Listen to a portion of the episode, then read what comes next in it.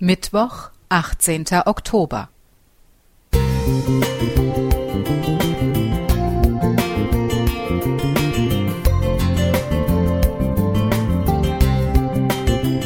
Ein kleiner Lichtblick für den Tag.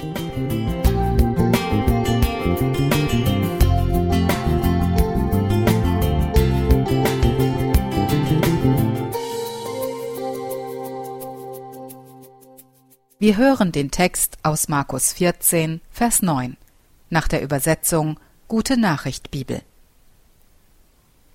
Ich versichere euch, überall in der Welt, wo in Zukunft die gute Nachricht verkündet wird, wird auch berichtet werden, was sie getan hat. Ihr Andenken wird immer lebendig bleiben. Ein Festessen in Bethanien. Jesus sitzt auf der Couch neben dem Gastgeber Simon, einem Pharisäer. Martha sorgt für das Catering, Maria schlüpft herein, kauert sich an das Fußende und zerbricht eine Alabasterflasche. Alle Köpfe fahren herum, das riecht traumhaft. Maria träufelt Jesus etwas Narbenparfüm auf den Kopf, mit dem Rest übergießt sie seine Füße. Sie küsst seine Füße und weint, dann trocknet sie sie mit ihrem langen, seidigen Haar. Skandalös. Simon rümpft die Nase. Weiß Jesus nicht, dass Maria eine Hure ist? Natürlich weiß Jesus das.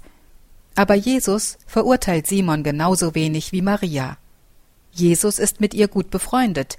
Er hat sie befreit. In seinen Augen ist sie nun rein und heilig.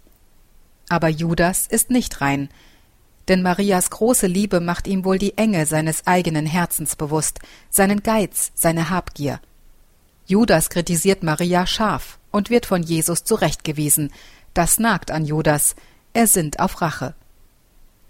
Maria investierte 300 Silberdenare, um Jesus unwissentlich im Voraus für sein Begräbnis zu salben. Bald wird Judas seinen Meister für 30 Denare verraten. Tragisch. Als Jesus fünf Tage später Judas Füße freundlich in die Hände nimmt und ihm als Liebesdienst den Straßenstaub abwäscht, erweicht das sein Herz kein bisschen.